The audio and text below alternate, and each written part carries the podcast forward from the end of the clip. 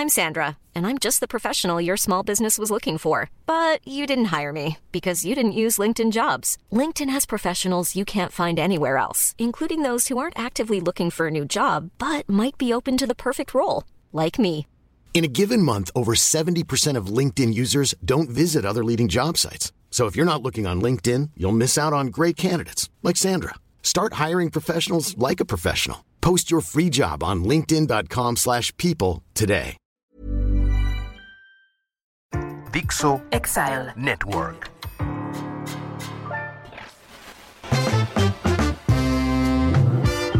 El Ciudadano Político. El podcast De Max Kaiser. Conocer y entender la política mexicana para crear ciudadanos capaces de reconstruir su democracia. Hola, yo soy Max Kaiser y esto es El Ciudadano Político, el espacio en el que tú y yo nos sentamos un ratito, una media hora a la semana, a tratar de analizar un tema, un tema de la política mexicana para entenderlo mejor, para conocerlo mejor, para tener la capacidad de ver más allá de la nota de todos los días y de la ocurrencia del día y tratar de meternos en eso que es importante para poder influir, para poder ser parte de las decisiones de este país. Hoy vamos a meternos un tema que para mí ha sido fascinante, eh, ha ocupado mi carrera los últimos 20 años y tiene que ver con las contrataciones públicas. Desde hace más de 20 años me dedico a este tema que me fascina y lo pongo hoy sobre la mesa porque hace 20 días se cayó el sistema. Sí, así como en 1988 que el entonces secretario de gobernación, hoy director de la Comisión Federal de Electricidad, Manuel Bartlett, de la manera más cínica y descarada salió y le dijo a los partidos de oposición, ¿qué creen? Se cayó el sistema electoral. Él decía, se cayó con doble L, según él, es decir, se cayó de no dice nada. En realidad, la interpretación normal es de que se cayó con Y, es decir, se cayó, valió madre, lo desconectaron. Bueno, lo mismo le pasó a Compranet hace 20 días. Se cayó, lo tiraron, se murió. Y de repente, en un oficio absolutamente barroco e inentendible de la Secretaría de Hacienda, nos platicaron, ¿saben qué? La neta Compranet tuvo un problemita y pues ya no va a existir y ya no va a estar de manera indefinida hasta que lleguen las piezas. Háganme el chingado favor. Hasta que lleguen las piezas como si fuera un, este, un coche eh, importado. No va a haber Compranet hasta que lo arreglemos. Y mientras, pues vamos a seguir haciendo las contrataciones públicas vía presencial, en papel, así como a la antigüita, así como en el siglo pasado, literalmente en el siglo pasado. Déjenme dividir este podcast en tres partes. La primera, quiero platicarles un poco de qué son las contrataciones públicas, cómo funcionan, rápido, para que entienda todo el mundo de qué se trata este tema. E, en este mismo espacio, qué es Compranet y cuál, es, cuál ha sido más o menos su historia. En la segunda parte quiero platicarles las implicaciones que tiene el que no haya en este momento una ventana para ver hacia adentro. Y finalmente, cómo debería de ser un sistema digital de contrataciones públicas del siglo XXI que nos ponga a la par de nuestros socios comerciales. A ver, entonces, las contrataciones públicas. ¿Qué son las contrataciones públicas? Un gobierno es un aparato burocrático con procedimientos, sistemas, reglamentos, leyes, personas que necesitan de muchas cosas que no tienen, que no se producen en el gobierno y que necesitan de muchos servicios que no funcionan de manera directa dentro del gobierno. Por eso hay una ley de adquisiciones y una ley de obra pública. Es decir, a través de la ley de adquisiciones el gobierno compra cosas que necesita, desde plumas hasta helicópteros súper sofisticados que se utilizan en el ejército, y construye cosas desde ponerle pavimento a la calle de enfrente de tu casa hasta construir una presa súper sofisticada o un aeropuerto. De ese tamaño son las contrataciones públicas, de esa, de esa complejidad. Para que te des una idea, al año, el gobierno federal gasta más de 400 mil millones de pesos en contrataciones públicas en más de 200 procedimientos de contratación por año. De ese tamaño es ese monstruo. Es un monstruo complejísimo. está regulado desde la Constitución, desde el artículo 134, que dice, a ver, en las contrataciones públicas, el Estado privilegiará la competencia abierta, la competencia objetiva para conseguir las mejores condiciones para el Estado. ¿Por qué? Bueno, porque se ha probado en el mundo entero que es a través de la competencia abierta, de poner a competir a los diferentes proveedores de bienes, servicios y obra, ponerlos a competir para ganar el contrato del Estado. Es decir, esta carterota de 400 mil millones de pesos que tiene al año el Estado, la pone a concurso para que el mejor proveedor de un bien, el mejor proveedor de un servicio, el mejor constructor, sea el que obtiene el contrato. Dice la propia Constitución que cuando cuando nos referimos a las mejores condiciones, no solo es el precio, es decir, las contrataciones públicas no es buscar al más barato, es buscar una combinación de calidad, de oportunidad, de servicio, de garantía y sí, también de precio. Es buscar las mejores condiciones en general y la manera más apropiada de hacerlo es a través de esto que se conoce como una licitación pública. La licitación pública es una competencia, es decir, el Estado, imaginen que el Estado tiene una necesidad. Necesitamos llevarle agua a esta zona del país y electricidad a esta zona del país. Vamos a hacer una presa. El Estado no tiene solito las capacidades de hacerla y por lo tanto tiene la necesidad de convocar a un concurso a las mejores empresas que hagan presas. Para las dos cosas, para poder tener agua guardada y para poder con esa presa producir electricidad. Esta es la necesidad. A partir de la necesidad, el Estado escoge la mejor manera de contratar a las mejores personas. La Constitución le dice al gobierno, tienes que hacerlo a través de una competencia pública, una licitación. Le vas a decir en una cosa que se llaman las bases de licitación, le vas a decir al público, esto es lo que necesito. Necesito una presa de tales características que guarde agua y produzca electricidad. El mercado, los diferentes proveedores de este tipo de obras, se van a encargar de revisar las bases, analizar las bases y en un momento determinado por la propia licitación van a entregar lo que se conoce como la propuesta técnica y la propuesta económica. Es decir, ¿cómo haría yo esa presa que tú me estás pidiendo y cuánto le cobraría al gobierno? Esa es la propuesta técnica que manda cada uno de los proveedores. Ninguno sabe lo que va a mandar el otro.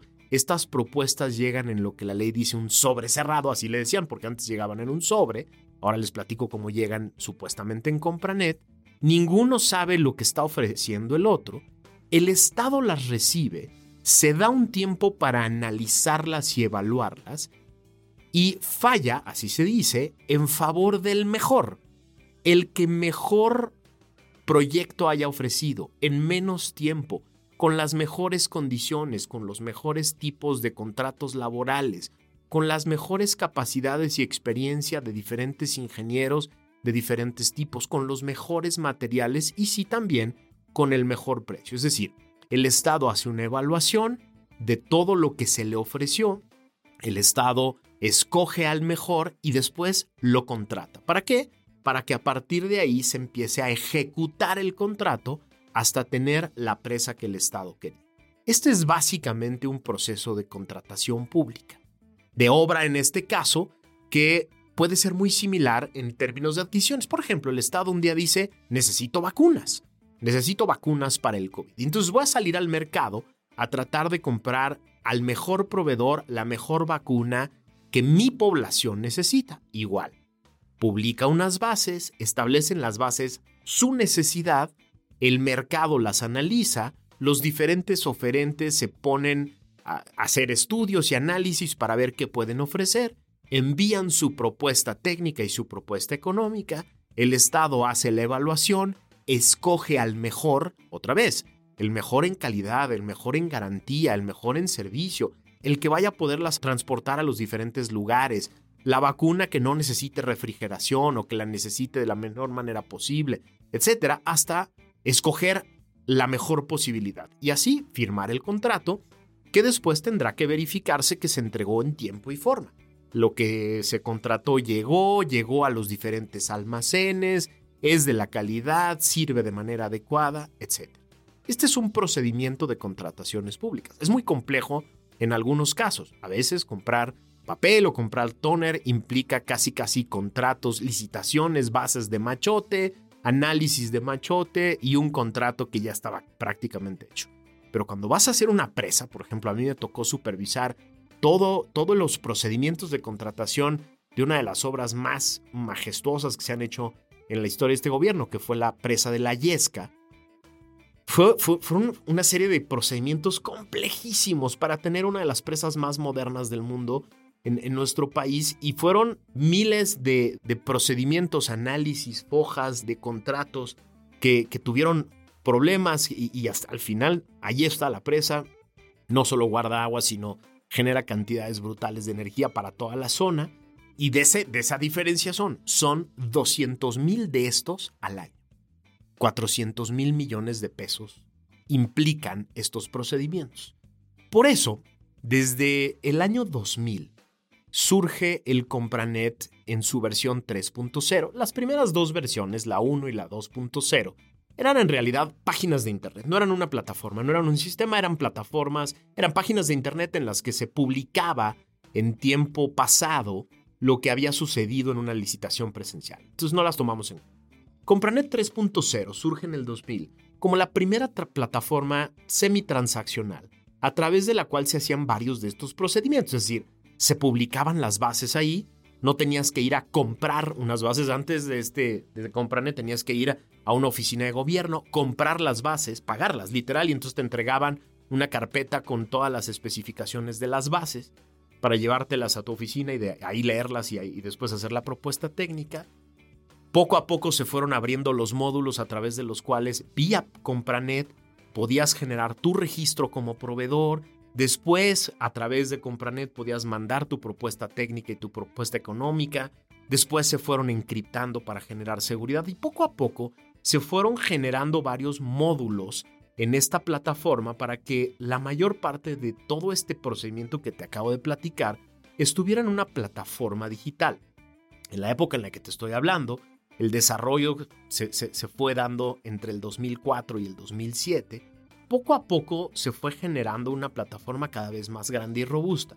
En esa época los proveedores de software, para ellos era esto como ciencia nuclear, era una cosa súper sofisticada, muy cara y no te vendían el, software y el, código completo. Ellos se quedaban con la licencia, te proveían el servicio y ahí estaba. Viene la reforma del 2009 a la ley de adquisiciones y a la ley de obra y pasa algo muy importante.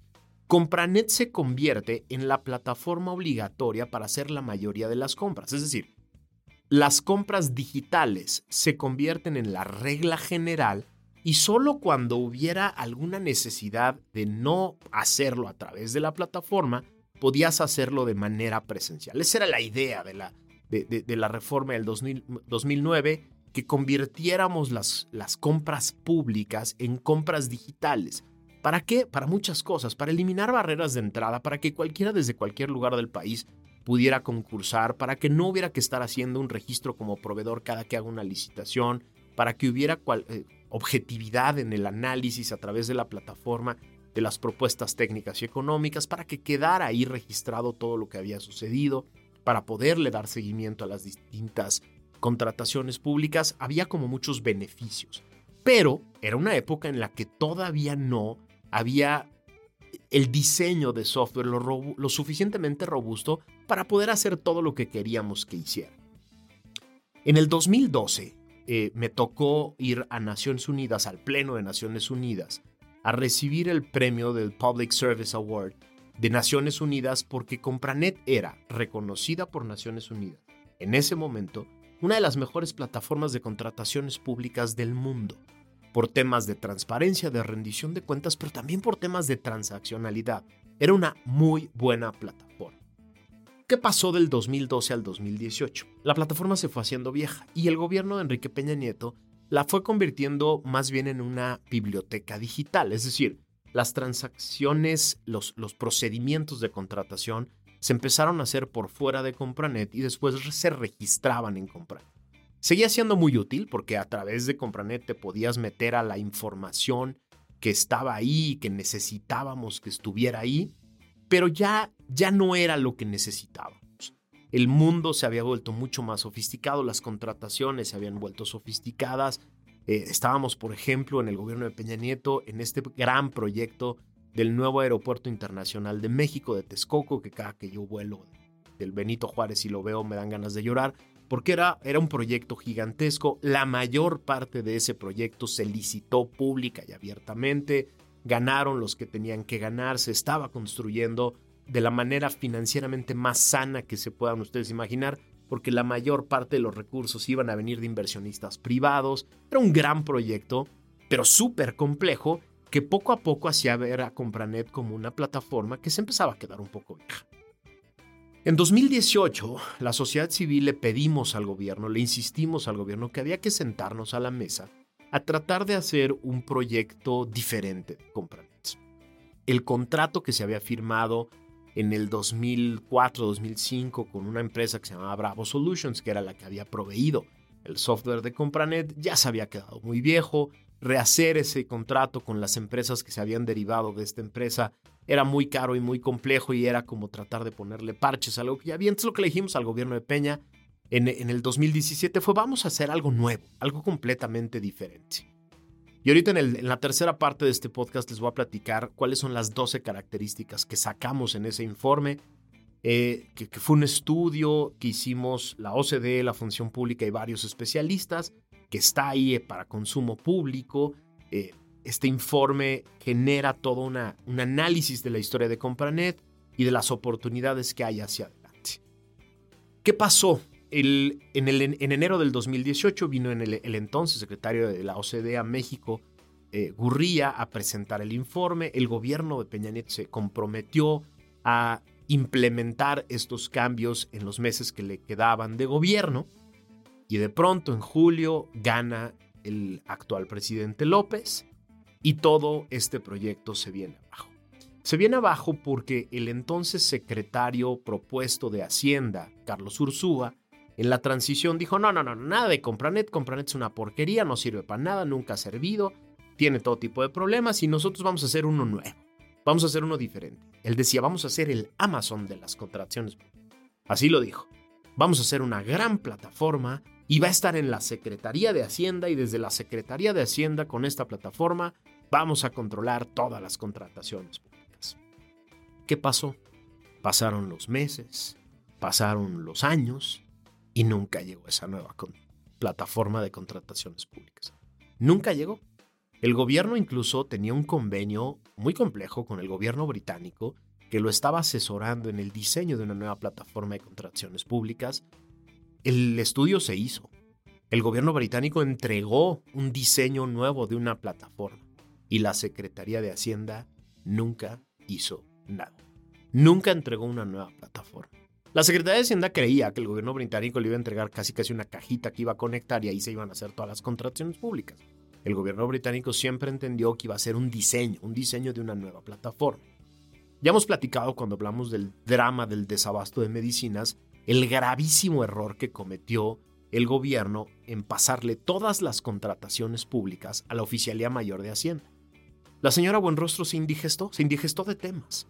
No pudo con todos los temas y entre otros temas de los que no pudo fue el hacer una nueva plataforma de contrataciones públicas. ¿Qué sucedió? Se quedó con Compranet. ¿Qué empezó a pasar desde el inicio de este Distintas organizaciones de la sociedad civil mexicana que ya sabían utilizar Compranet, que se sabían meter a Compranet y buscar la información, empezaron a exponer el al gobierno de todas las maneras que podían. Desde los ventiladores que estaba tratando de venderle al gobierno a sobreprecio el hijo de Bartlett en empresas reciente, recién creadas, hasta el director de la Comisión Nacional de Libros de Texto Gratuito dándole contratos a sus cuates de la industria, pasando por Rocío Nale dándole contratos en dos bocas a su compadre a través de una empresa de reciente creación, Segalmex dándole contratos a una empresa acusada de lavado de dinero, 52 contratos a empresas que están por, eh, catalogadas por la propia Secretaría de Hacienda como empresas fantasma. hasta el dato duro de que este gobierno solo estaba licitando el 10% de las contrataciones públicas totales de cada año. Es decir, el 90% lo, lo adjudicaba a través de adjudicaciones directas o invitaciones restringidas. Todos estos escándalos y estos osos gigantescos del gobierno estaban saliendo de Compranet. La gente se metía a esta ventana, se ponía a cruzar información, empezaba a ver los escándalos. Estos son algunos ejemplos de cientos que han salido solo en estos tres años de gobierno. Alguien se cansó, alguien se hartó y literalmente, al estilo Bartlett en 88, desconectaron el sistema. Le, le bajaron el switch y en este oficio barroco le dijeron a la gente, no más compranet. Ya no van a poder ver nuestras tranzas, ya no van a poder ver nuestros ridículos, ya no van a poder ver nuestros escándalos, lo vamos a hacer todo en papel. Si quieren saber cómo funcionan las contrataciones públicas en este país, van a tener que pedirlo por transparencia, pagar las copias y tratar de investigar en papel lo que sucede. Imagínense, 200 mil procedimientos al año, de 400 mil millones de pesos, este gobierno quiere que los revisemos en papel. Pero con el añadido de riesgo que tiene el que estén violando el artículo 134 de la Constitución permanentemente, porque solo licitan el 10% de los contratos. Solo, solo hay competencia en el 10% de los contratos. En otro 82, 83% son adjudicaciones directas. ¿Qué quiere decir adjudicación directa? Quiere decir que sin competencia alguna, un burócrata levanta el teléfono y le habla a su compadre y contrata con su compadre. Así de burdo, ¿eh? Así de abierto. Es decir, el proveedor de toda la vida le vuelve a renovar el contrato. El ejército en la construcción de dos bocas, pura adjudicación directa. Rocío Nale y, eh, perdón, el ejército en la construcción del, del Chaifa, pura adjudicación directa. Rocío Nale en dos bocas, pura adjudicación directa. 16 mil millones de dólares que va a costar ese changarro a través de adjudicaciones directas. Es decir, en la Secretaría de Energía se escoge a los proveedores, con los gigantescos riesgos que eso implica. Imagínense, cuando empezó este gobierno, cuando empezó el escándalo del huachicol, de pronto nos enteramos que el secretario de Relaciones Exteriores y otros dos secretarios fueron a Estados Unidos a una reunión secreta en la que tú y yo no tuvimos absolutamente ningún ojo adentro y negociaron de manera oscura comprar unas pipas. Y el presupuesto salió del ejército, es decir, violando la ley de adquisiciones, violando cualquier principio internacional. Estos señores se fueron a comprar unas pipas y así ha sido cualquier cantidad de escándalos de este gobierno. El tren Maya es otro de estos bodrios gigantescos que se ha hecho a través de puras adjudicaciones directas y el otro 7%, para llegar al 90%, se hace a través de una farsa que permite la ley, pero que este gobierno ha convertido en una farsa, que se llama invitaciones restringidas, invitaciones a cuando menos tres proveedores.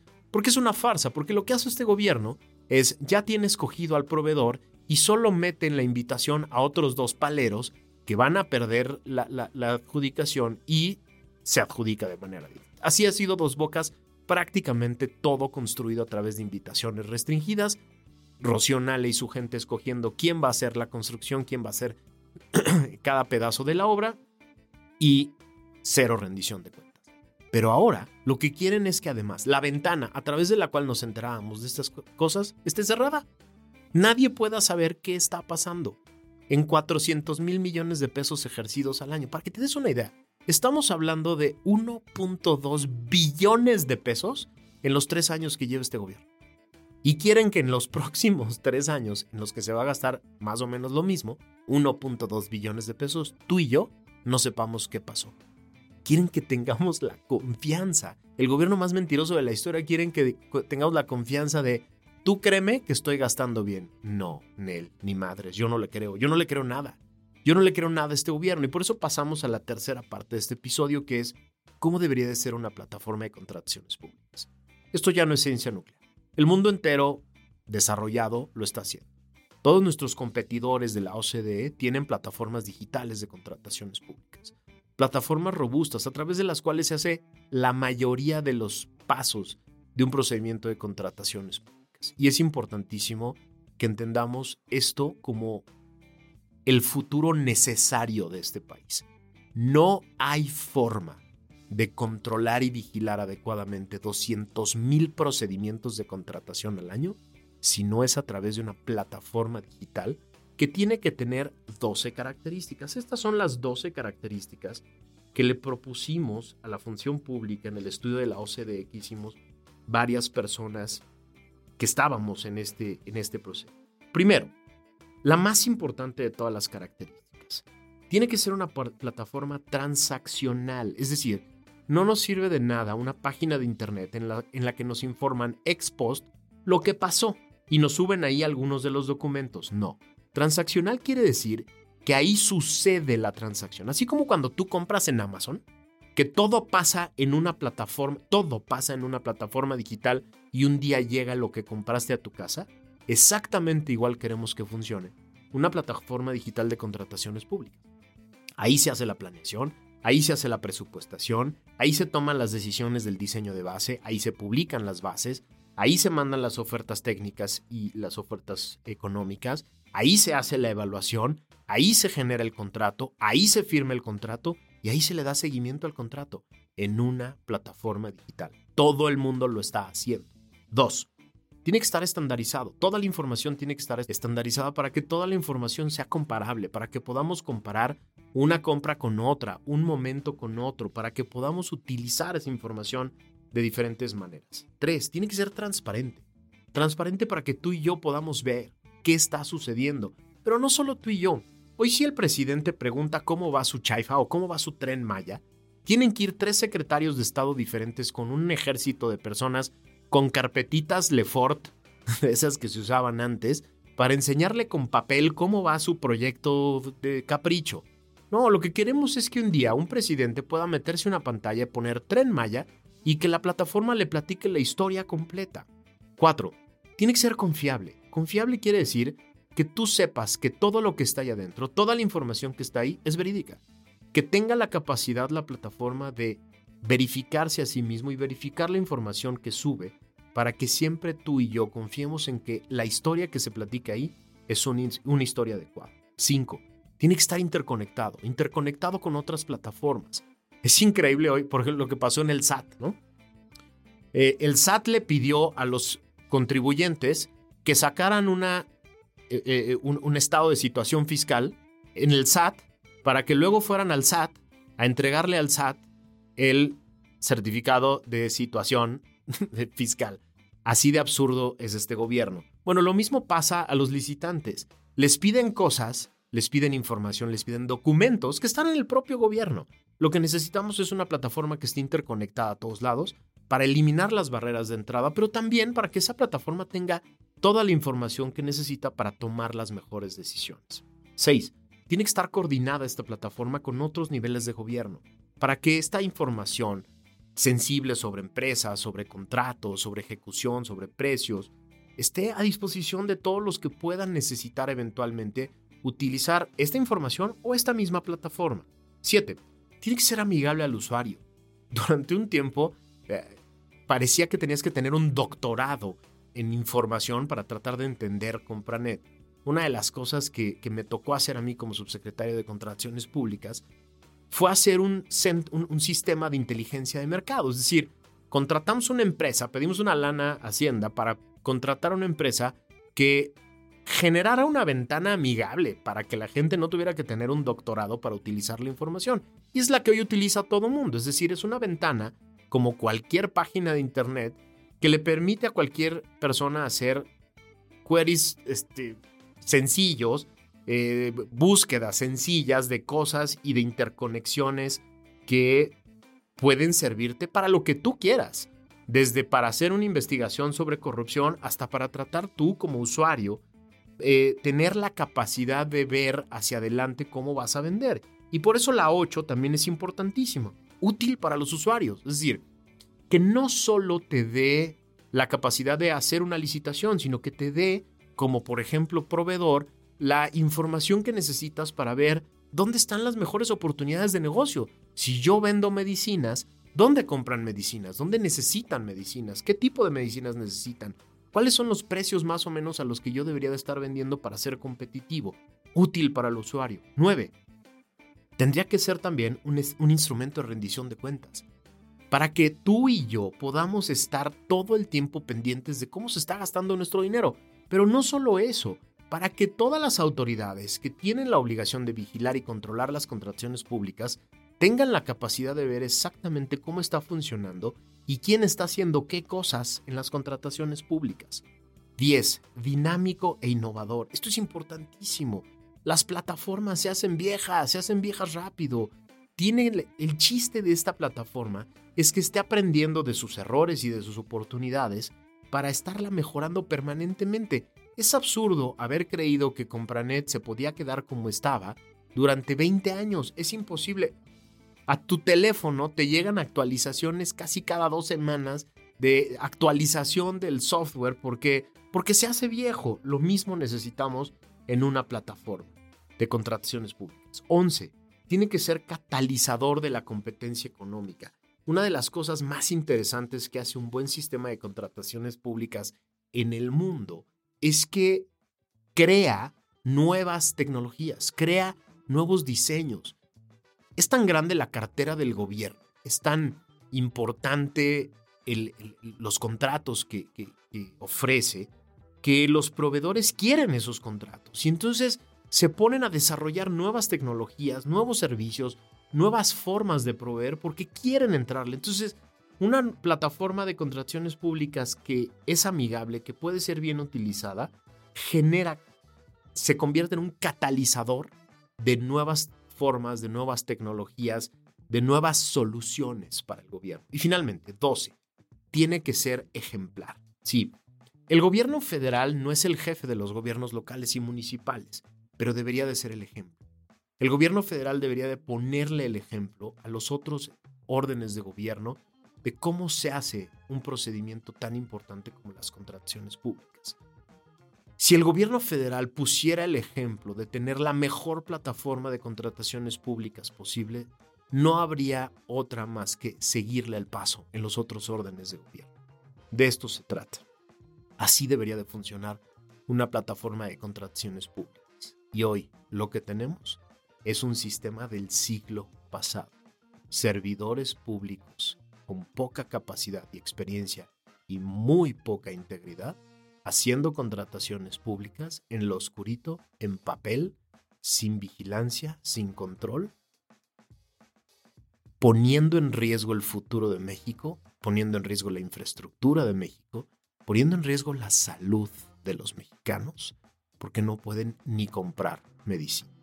De ese tamaño es este problema, de ese tamaño es este riesgo.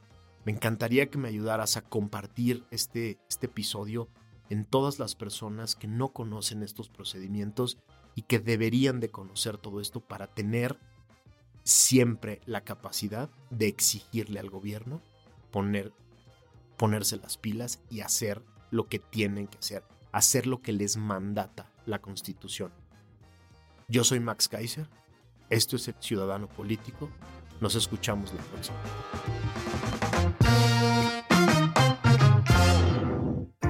Dixo Exile. Network.